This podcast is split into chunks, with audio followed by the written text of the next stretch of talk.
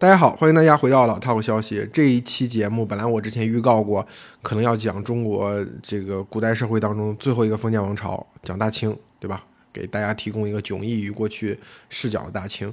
呃，但是没有想到，这个这个互联网行业到了年底。呃，这么能整活，又出了很多条大新闻。其实前面半年互联网行业有点波澜不惊，或者大家都很低调，对吧？闷闷声发大财，其实发大财也不可能了，就是闷声少受点损失，对，大概是这样一个局面。到了年底，出来了一些重要的新闻。然后，其实我之前已经在有台在潘乱搞那个乱翻书，我们刚刚也聊了一期节目，呃，那主要聊的就是字节。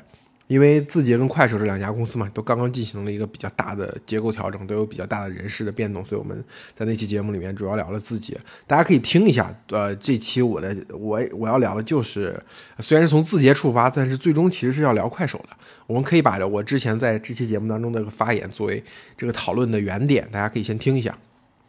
跟字节最像的公司其实就是搜索引擎。然后你要，如果你是要做一家搜索引擎的公司，包括字节的前身就是九九房嘛，九九房的前身就是酷讯的房产频道，对吧？酷讯就是做一个垂直搜索的公司，对吧？你如果你要做一个搜索引擎的话。那你图片搜索要不要做？你视频搜索要不要做？你商品搜索要不要做？然后今天的字节跳动不就是搜索的 B 面嘛？然后就是推荐，就是把搜索反过来做一遍啊。所以你如果用一个，所以字节它做这个事情的逻辑是跟那些做搜索公司它做信息的逻辑是一样的，就所有的题材、所有的内容，然后所有交易的可能性，全部要我要全部都去囊括在我的视野范围里面。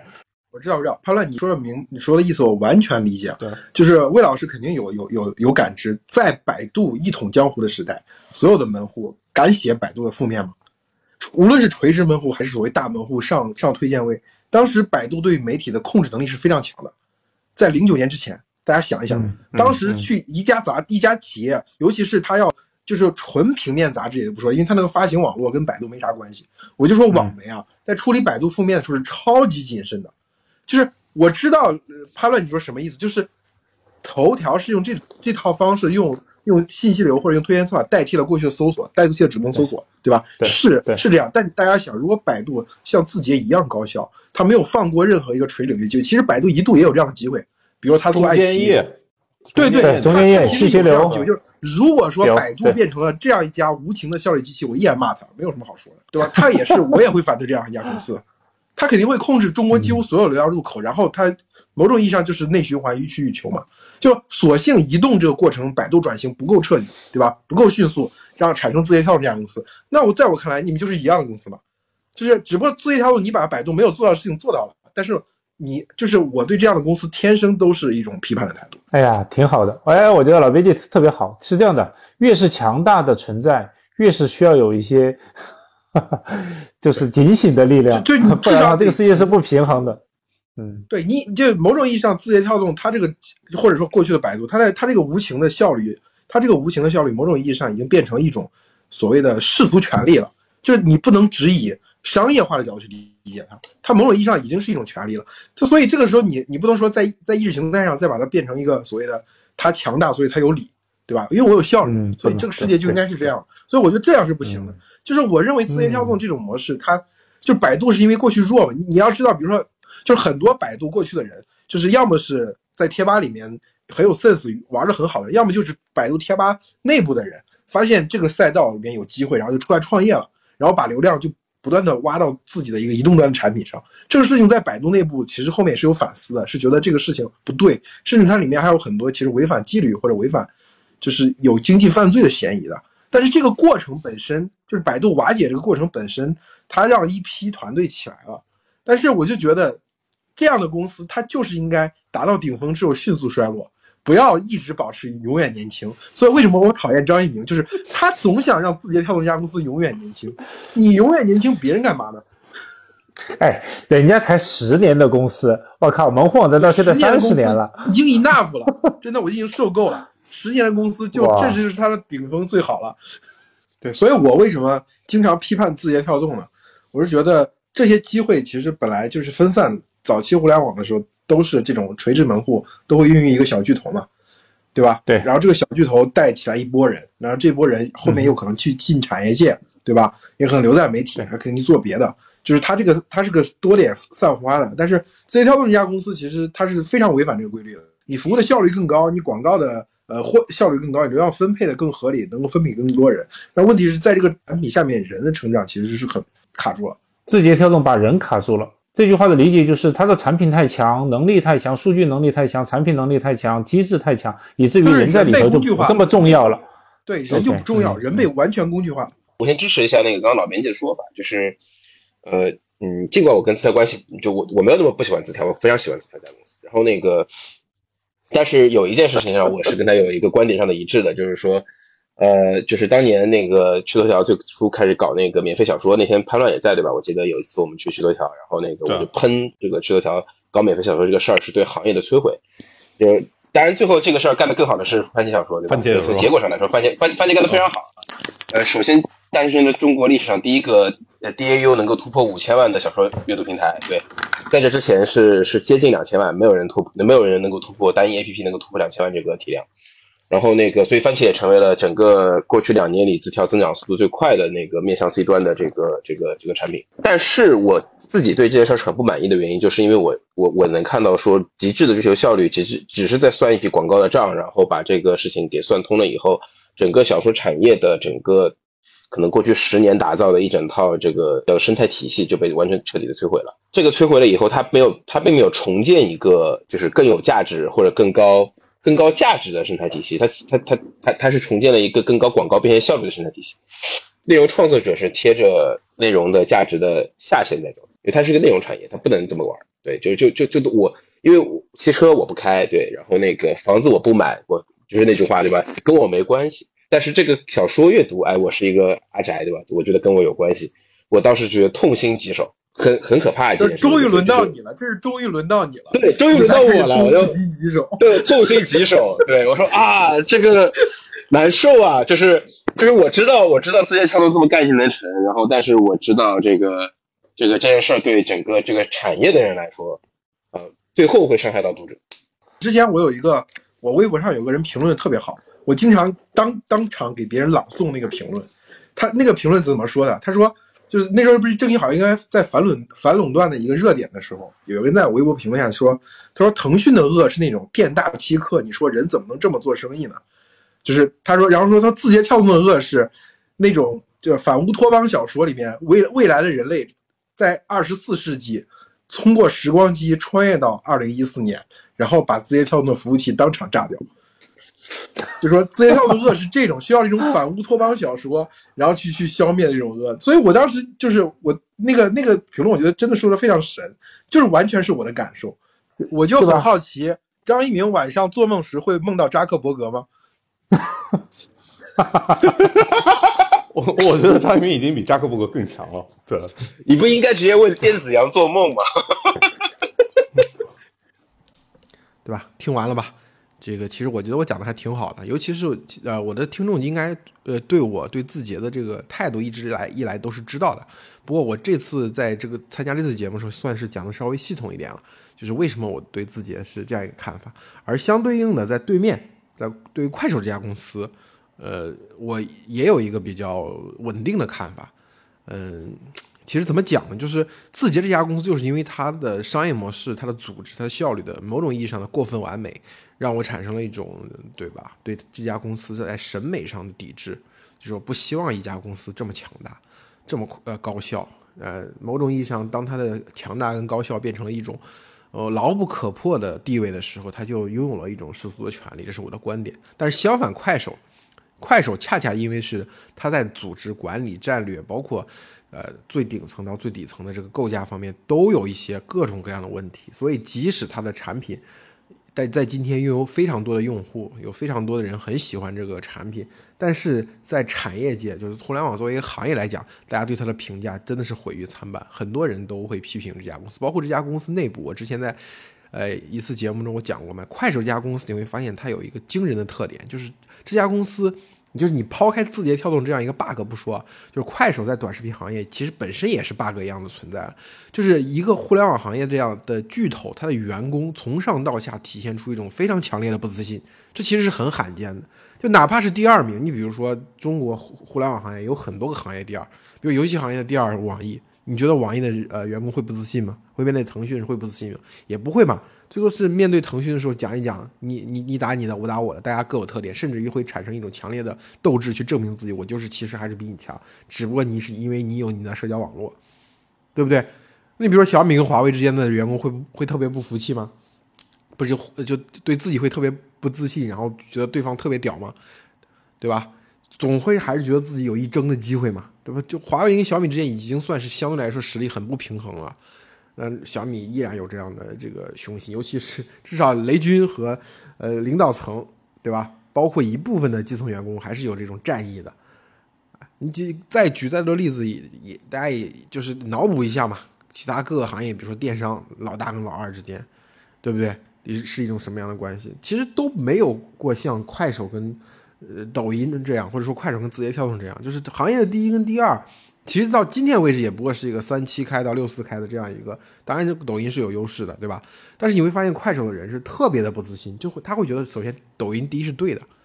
对吧？然后产生了另外一个印象，对自己的公司、对自己的产品、对自己的业务、对自己的领导各个方面全方位的一种呃一种审视。这其实某种意义上，你举个不恰当的例子，有有种一有种像在改革开放初期，对，就是中国人。中国的知识分子刚刚看到美国，刚刚看到美国的商业社会的物质文明如此繁荣与丰富的时候，他产生一个对自己文化和制度的那种批判的倾向。但实际上，你过了四年之后，当你把那些制度上的短板、那些生产力上的短板补齐之后，这时候你看对方，虽然依然还有一些敬畏，依然还有一些欣赏、赞美，但是他那个看的角度就是一种比较的视角了，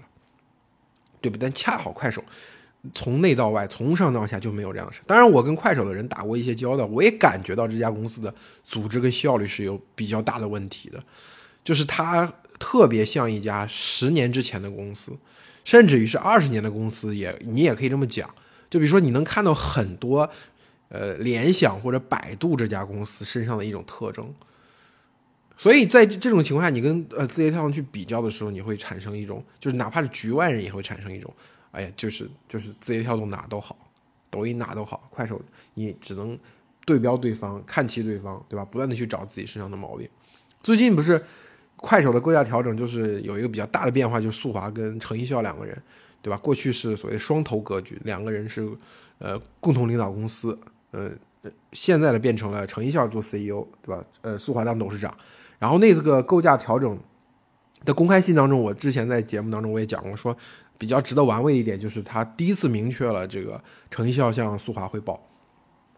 外界会有解读很多，但是在过去传统的原来的做呃苏华做 CEO 的时候，你某种意义上也是程一笑向苏华汇报，但是他从用一个公司公告这种方式发布了程一笑向苏华汇报这个事情，然后苏华当董事长，然后公司的日常管理为程一笑这个方式，其实是把这个公司的权力结构进行了一个调整。对吧？从两个人双峰并举变成了一个人在台前，一个人在幕后，这个其实我认为它是这个公司治理合理化的一个标志。但是很多外界就喜欢，比如说喜欢阴谋论嘛。那有最近有一篇文章传播的也很广泛，也有很多人发给我看了，说你看看这篇稿。因为我之前很喜欢写大公司内部的斗争，也很喜欢大明王朝一五六六，恰好那篇稿子同时具有这两个元素，所以很多有些我的粉丝和我朋友就发过来让我看一下。就是因为说实话，就是呃，看完这篇稿子之后，我的感觉就是，首先第一点就是，呃，因为我个人嘛，呃，某种意义上，中国互联网行业的这个这个这个这个故事，就是倾向于写故事这一套东西的方法，某种意义上我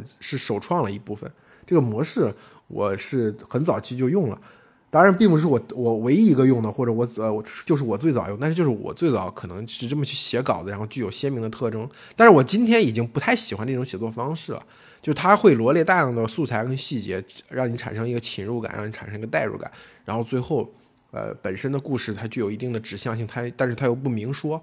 呃，让读者自己去感受它体悟，它其实是某种意义上面对我们互联网，呃，大公司的呃这个所谓的。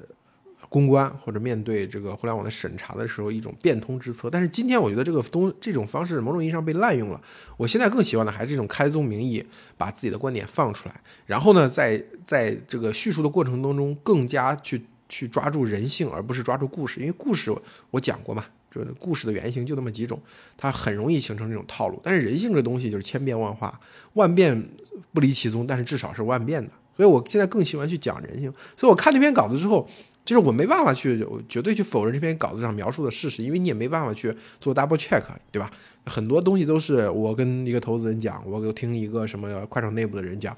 对不对？但是我觉得有一点我是非常确信的，就是速滑跟程一笑之间的关系不存在宫斗这样的一个关系。他我也没有什么特别明确的证据，就是我也没有说天天跟在程一笑跟速滑旁边，但是有一他我更多是基于人的性格去想象这个事情。有当然也有一些早期快手的素材，因为我是第一个写写程一笑的人吧。应该算是比较完整的写程一笑，就写程一笑是天通苑的张小龙那篇那篇稿子，就今天天通苑张小龙这个稿子也也还在也还是这个程一笑身上的一个一个一个一个一个 buff，对吧？然后我就觉得程一笑这个人吧，就是呃，你要回到这个，我有一个理论嘛，就是两个人的关系到底怎么样，他非常大程度上取决于这两个人相遇时的状态。怎么讲呢？比如说我和你，我们两个是同学，因为我们相遇的时候，我们的身份是非常平等的。哪怕过了十年、二十年之后，就是我们的社会地位发生了天差地别的变化，你可能贵为，对吧？某一个省部级领导干部，对吧？我可能只是以还在学校留在学校当一个副教授。但是当我们相相遇的时候，我们之间互相处理跟对方的礼节礼仪的时候，关系的时候，更趋更趋向于就根据我们最初相遇时两个人的那种平等状态去定义。不会搞得两一个人高一个人低的，对吧？哪怕从社会地位上来讲，两个人已经出现很大差别了。我觉得这是一个非常重要的理论。我觉得这个理论几乎可以适用在任何人两个人的关系当中，对吧？就是像程一笑跟苏华相遇的时候，他两个人的创业经历都是有一个明显的缺陷的。对于程一笑来说，他就没有操过大盘，没有操过大局，所以他从投资人那里拿钱的时候，他不像他同辈的那些明星创业者。那么具有说服力。当时我在写稿的时候就举了一个例子，就是，就是这个程一笑的老上司许朝军，对吧？许朝军一九八六年八零年出生，对吧？他就比程一笑大了没几岁，但是他因为是清华九六级计算机系最年轻的一个，所以他出来创业的时候，就是所到之处都是花团锦簇，创新工厂肯定愿意投他，各种各样投资机构都在背后追着投他。类似这样的明星投资人，在当明星创业者在当时有很多，包括像什么一下科技啊，就像那个那个就是那个美拍啊、秒拍啊，他们这些创始履历都会比程一笑要好得多。所以正因为他没有操过大局，他早期程一笑，比如说他一他整个 A P P 的预算，他从人人出来，呃，去呃做创业嘛，他整个 A P P 的预算只有十万，所以他听说别人光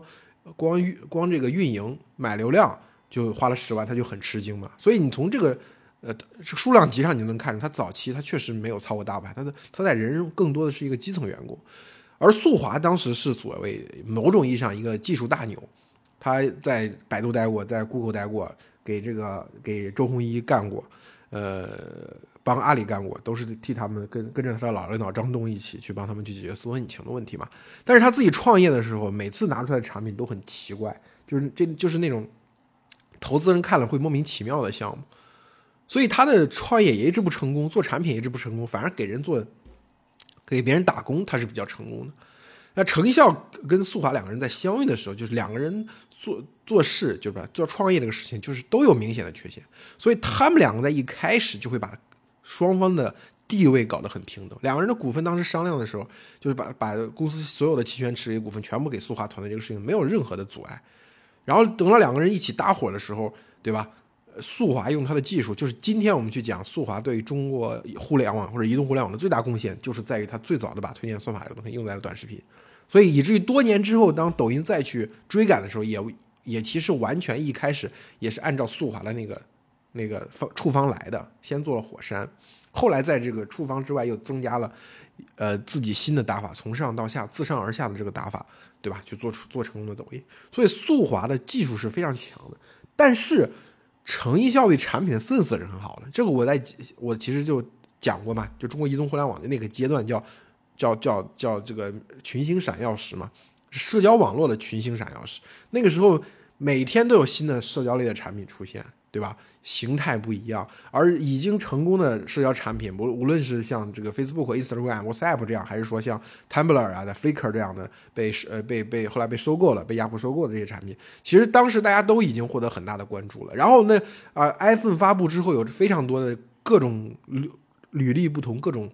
呃过去的经验不同的创业者投身于 APP 创业，他们这些人在那个圈子里混迹的时候，他们对于产品的感觉其实是很好的。这个东西其实一直到最近最近最近，速滑跟程一笑两个人在分工当中，或者说他们对于呃快手这家公司的贡献当中，还是能够看出了这个区别的。就比如说 K 三战役里面，对吧？比如说呃这个快手的八点零里面，他们两个人发挥的作用其实是完全不一样的。就是怎么讲呢？就是程一笑更像是一个用自己的经验、直觉跟热情在推动产品往前走，他更多是一种产品的 sense。而速滑这个人呢，他比较擅长于思考这个底层问题，思考大问题，对吧？他这个人，他这个和速滑早年的经历一样嘛，就是他每次从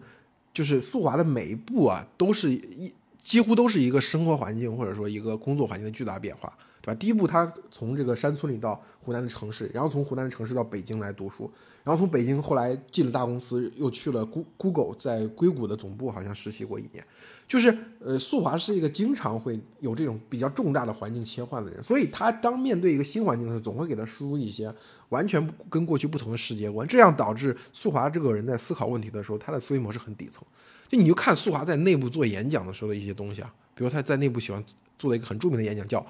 这个论幸福感的来来起源，论幸福感的起源，一听就像卢梭的《论人类不平等的起源》，对吧？这个命题是不是特别大？对不对？就是就是素就是素华跟陈一笑这两个人，一个是我说的，他们早期相遇的时候很平等；第二方面，他们两个人在处理憨豆事情的时候的的那个节奏频率和方式也都完全不一样，这是导致他们，你像快手创业已经十年了，对不对？这是就是。速滑到快手这家公司也八九年了，对不对？就是这么长的时间，两个人可以一直作为创业者，呃，创业合作伙伴，然后没有明显的高低之之分，这个点其实也很神奇。其实，呃，那个快手的投资人，嗯，讲过嘛，就说这个早期呃叫速滑跟程一笑来的时候，他还使过一个小心机，看看，比如我只叫程一笑的时候，呃。或者只叫速滑，对吧？看看对方会不会把另外一个人也叫上。最后就发现，无论叫程一笑还是叫速滑，最后都是两个人一起来，对吧？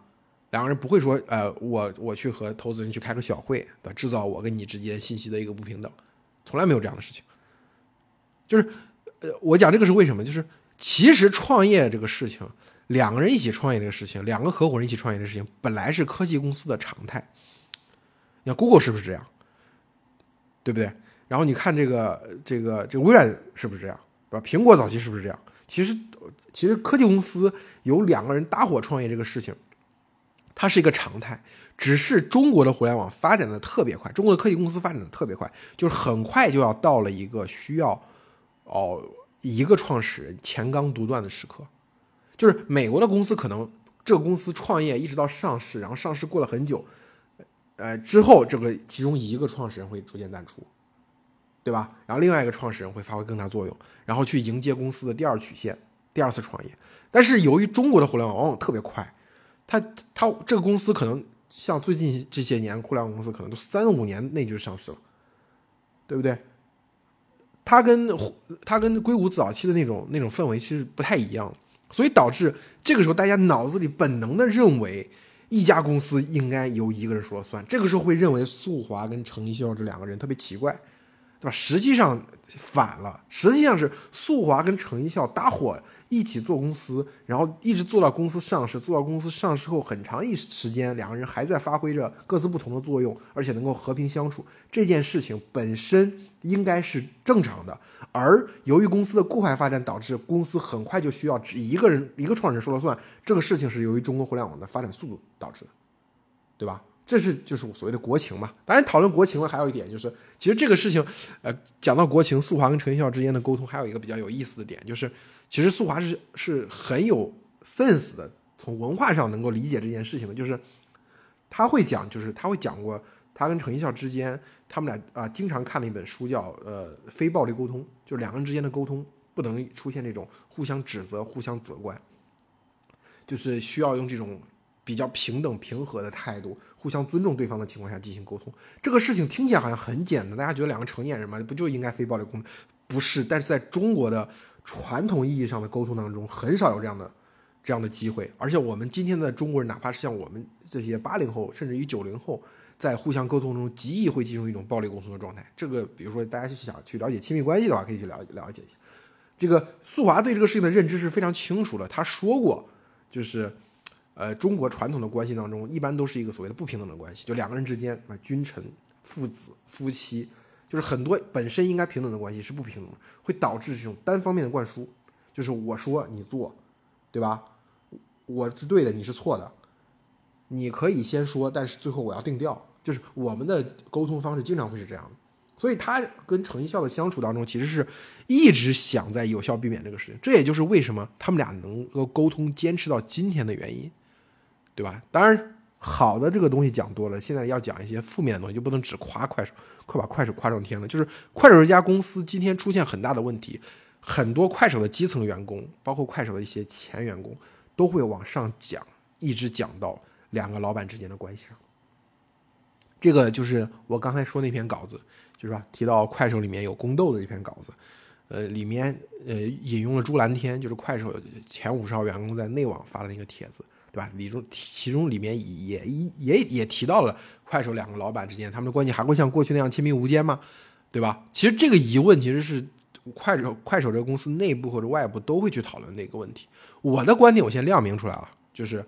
呃，我认为快手。两个老板之间不存在什么矛盾，这个我前面已经解释过为什么了啊，对吧？但是大家普遍会认为他们俩之间有矛盾的重要原因，就是公司到了这个转型时刻，到这个需要第二曲线的时刻，需要寻求效率的时刻，这种双方的政治，这种两个人共同决策的这个事情的效率确实会低，而且这个效率低之后，它导致的原因不仅仅是做事变慢了，而会而是反而会让。做事这个事情变得不那么简单，就是你不但要考虑到这个事情对不对，还要考虑到这个东西能不能推，能不能行，对吧？就是呃呃，当有一个人可以拍板做决定的时候，很多事情会进行的快一些。当他进行快一些的时候，就不会产生什么附带的问题。反而如果进行的慢了，这个时候大家就会想到底是哪里还有别的哪里出了问题。最后由于我刚才讲了，这个双方的政治，这个两个人共同做决策的体制，在今天的中国互联网已经是个异类，所以大家主观上会认为他们两个之间有矛盾。所以就是速华跟陈一笑之间有没有矛盾这个事情，我认为是从直觉上你可以判断他们俩没有矛盾。这这是有我刚才已经讲了个证据链了，但是快手之间快手治理的上的很多顽疾，会导致大家倾向于认为是。两个老板之间是不是有什么问题导致的？就是比如说，我想做一件事情，怎么就做不成，对吧？我一个事情，呃，已经提了，这个老板觉得还可以做，另外一个老板呃可能没那么支持，然后中间这个事情就搁置下来了。这个层层这种情绪向下层层传导，最后导就会导致大家所有人都这么说，所有人都会这么理解。这也是为什么，这也是为什么最后，快手今天它的结构架调整会用这种方式去做。就因为当大家当大家都这种保持这种认知的时候，那怎么办呢？那我就只能去改变自己，然后去扭转大家的认知。我觉得，当然这只是第一步，我认为是个好事，但是这真的只是第一步。就我觉得快手真的是这家公司，就是跟如果你真的拿字节跳动这家公司去比较的话，它的效率，它真的就像上一上一个时代的公司。当然我，我开头大家已经听了我开头的那个呃那期那期节目里面的一些内容。你要理解，我并不认为这是一个完全的缺点，就是你像上一代的公司这个事儿，并不是一个完全的区别。其实某种意义上，快手本来是一个一一家应该像腾讯一样的公司，这个事情很多人都没有意识到，就是甚至于说，就是速滑去管快手这个事情，你某种意义上可以用张小龙去管微信这个事情去做对应。就是我，我们之前有一次，呃，做快手的采访，我记得，呃，好像里面有一个，我看了个采访材料，里面那个采访材料一起讲过这个，就现在快手的，呃，一个负责人叫托马斯，对他原来就是微信的，他负责了快手的，呃，这个这次 K 三战役之后啊，K 三战役的时候他还不在，K 三战役之后的这个产品的迭代，就是主要做这个快手的八点零，呃，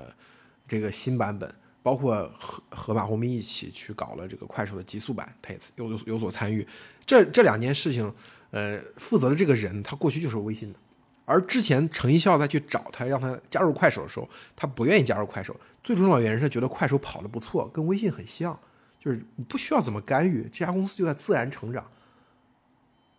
直到后面快手遇到了比较大的问题的时候，程一笑去找他，他才这个时候觉得哦，快手现在遇到问题了。这个时候我在微信的一些处理的经验，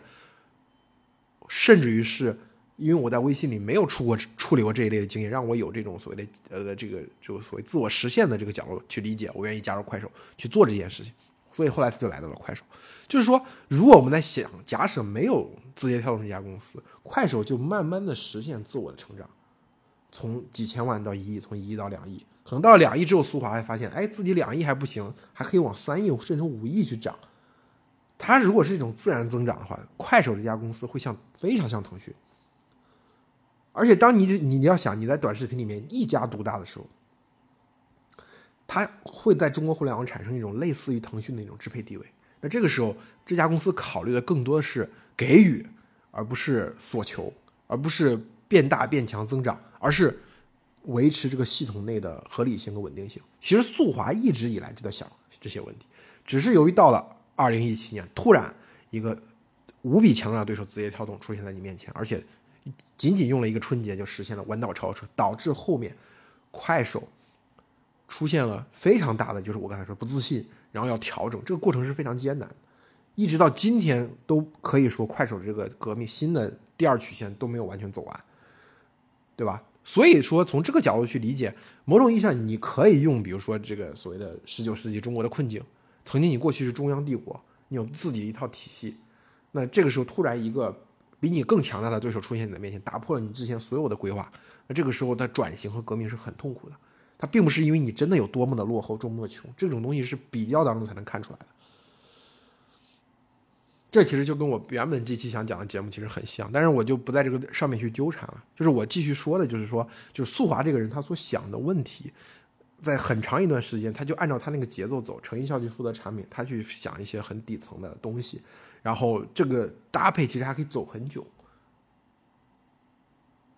今天已经形势发生了重大的变化。需要有新的这种结构调整。虽然速滑跟成一效这个这个事情做慢了，但是大家要考虑到，就是慢这个事情本身，它代表着另外一种节奏，对吧？我们经常在过去互联网公司的发展当中，上一代互联网公司发展中，就比如我们经常提网易是一家慢公司，对吧？后发制人，呃，一开始我们觉得是个缺点，到突然有一天会发现，哎，老的门户企业当中，最快的公司好像都已经不存在了，或者说已经。从牌桌上走下来了，走下了神坛。反而那个最慢的那个那个公司，它衍生出来很多的新业务，它站稳了，站稳了阵脚，对吧？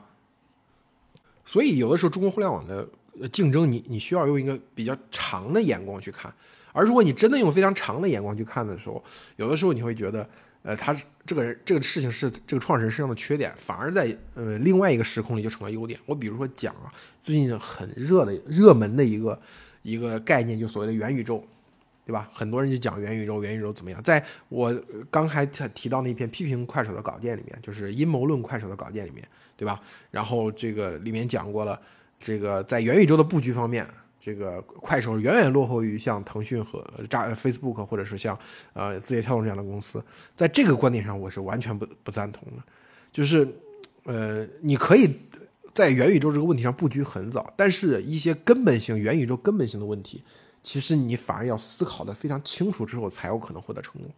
就是你早布局可能未必代表着一种好事。比如说扎克伯格这个人吧。就是扎克伯格这个人，今天在整个互联网，他不只是在中国互联网，在全球互联网，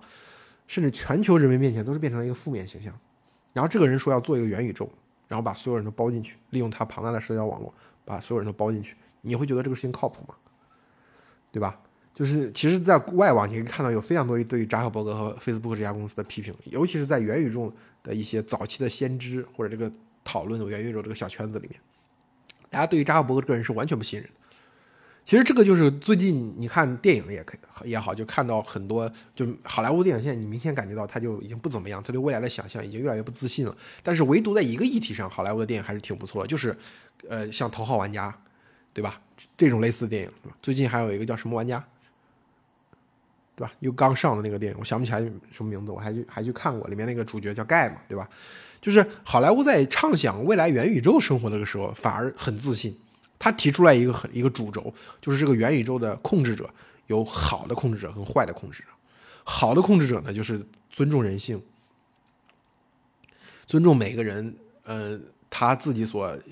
所珍视的那些符号。你无论是他是到底是流行文化呢，还是说人性当中善的那一面呢？然后有一个负面的 boss，就是不计这个不择手段、不计代价的追求增长、追求利益。就他无所谓我的玩家到底热不爱热热爱不热爱这个游戏，只要他在内在这个游戏里面能发挥出自己的人性，按照自己的人性去进行杀戮、进行抢夺、进行竞争，然后我这个我这个我这个游戏我这个元宇宙就可以获得某种意义上的成功。他其实设定了这两种不同的路径，就某种意义上你去想，就是哪种呃 BOSS 会赢得最后所有人的尊重，或者所有人愿意在你这样的一个元宇宙当中生活，就是人到底愿意生活在一个什么样的世界当中？所以从你要从这个长周期去看的话，你你会发现速滑身上的很多事情，包括快手其他人，这快手这家公司在很多事情上的犹豫，就变成了优点。就这个事情到底做该做或者不该做，他总是想着，哎，这是不会改变用户的习惯，会不会影响用户的心智，会不会和公司一直以来的某种价值观冲突？就这种犹豫，某种意义上，它其实可能在这个短视频疯狂增长的时代是一个巨大的缺点，但是很有可能在互联网的下一阶段竞争的时候变成一个优点。所以我是觉得速滑去做董事长，然后去思考公司更更长周期的战略性的问题，它未必是一件坏事。当然，这个东西我也就是元宇宙的东西太过于复杂或者太过于科幻感，我暂时就不展开去谈了。我只是提出这个问题，大家可以去想一下。但是最后我可能要总结一下，就是说，就是说，就是中国互联网行业到今天为止，已经变成了所谓新一代的掌舵者，主要是这些八零后。你无论是速滑、陈一笑啊，比如还有我之前说王兴啊、张一鸣啊、程维啊这些人，某种意义上啊，我其实不太相信一个关于他们的版、关于他们的阴谋论版本的故事。就是如果你今天比如在写互联网行业的时候，你再遇到了一篇稿子，把这个。把一家公司内部的斗争讲得绘声绘色，然后这些人是出于权力斗争啊，出于个人欲望啊，对吧？然后把这个公司搞得一团糟也好，或者搞出一些什么事情也好，就是我倾向于是不太相信的，因为我是觉得啊，就这种典型的内部斗争、权力斗争的方式啊，这种比较厚黑的方式进行权力斗争，比较适合于六零后或者七零初所办的公司。这批早期创业者呢，他们身上有一种非常强大的自恋。就是真的，也是因为在他们创创办公司的时候，中国互联网还是一片荒蛮之地。就是一家公司的出现，它某种程度带着一种随机性和偶然性，以至于让你觉得是自个离开了我个人自身，好像这家公司就不可能存在。这个东西，这个版本的故事也逐渐为大家所认知。就比如说刘强东说：“我如果没有这家公司的控制权，我就走人。”大家觉得事儿太正常了，就是应该这样啊。对吧？刘强东的经历，京东公司的发展也完全支撑这样一个版本的故事。比如大家讲当年老周和这个富盛之间的这个斗争，对吧？文章写出来也绘声绘色。但我们仔细想想，老周是不是可能真的是这么想？对于公司的控制权的一些担忧和顾虑，我觉得在老周身上，这事可能他真的是这么想，对不对？但是往后这些八零后创业者，他们创业的环境下。他们会有一种认知，就是自己之所以能够把这个事情做成，是因为踩对了时间。就是王兴说那句话，“timing is everything”，就可能自己真的是幸运，踩中了这个时间点，做了在正确的时间做了正确的事情，所以有这么大一家大一家公司。所以基于这个前提，他们并不认为自己身上有什么魔力，就自己未来要做的事情还是需要在正确的时间做正确的事情，对不对？这个时候他们不太会产生那种。说我为了自己个人利益，把公司推向一个比较至于危险的境地，宁可用这种权力斗争的方式去解决公司内部的问题。不是的，大家更多的愿意采用我去做正确决策这种方式去解决公司的问题。就是最近几年，其实你某种意义上就这个阴谋论、这个宫斗版的互联网的故事，真的已经是示威了。那比如说王慧文离开王，从从美团离职的时候，有些人还想在讲，哎，王兴跟王慧文什么是不是还有什么事儿，还想把这个比如说把美团的其他人牵连进来。你会发现这个故事大家就不太信嘛，对不对？还有类似于比如说阿里从雷军那儿走的时候，从小米离开的时候，很多人又讲哎，阿里又去魅族呢，又去这儿又去那儿。最后你发现阿里真的就跟官方提供版本的故事没啥区别，就是阿里一直以来在他创办小米之前，他就想开影楼，创办小米之后，他他的一直以来是把个人兴趣置于自己的所谓的财富啊或者事业啊之上的一个人。所以等到有一天他真的在一一份创业当中获得了比较高的满足的时候，他就想去做自己爱做的事情，他不愿意待在公司里面，对吧？他不可能离开小米，小米是他自己亲自创办的公司，他都不愿意去去，他怎么可能会跑到另外一家公司再继续去打打工呢？对吧？这不可能嘛！就类似的就是，就今天程一笑跟速滑的故事出来之后，肯定一定会有什么宫斗的信息，对吧？但是我觉得，真的这真的是可能是中国互联网行业最后一次宫斗。为什么？就是可能确实程一笑跟速滑之间的这个双峰格局，在中国互联网嗯行业今天看已经有些格格不入，或者有些奇怪了，有些稀少了，所以导致这个制度本身产生的一个问题会被人认为是宫斗。那以后我真的打着灯笼也再也找不到这样类似可以被演绎化、可以被阴谋论为宫斗的故事了。那我可以把它称之为中国互联网最后一次宫斗。这也就是本次节目的这个主题，好吧？我们这期节目就到这里，谢谢大家，我们下期再见。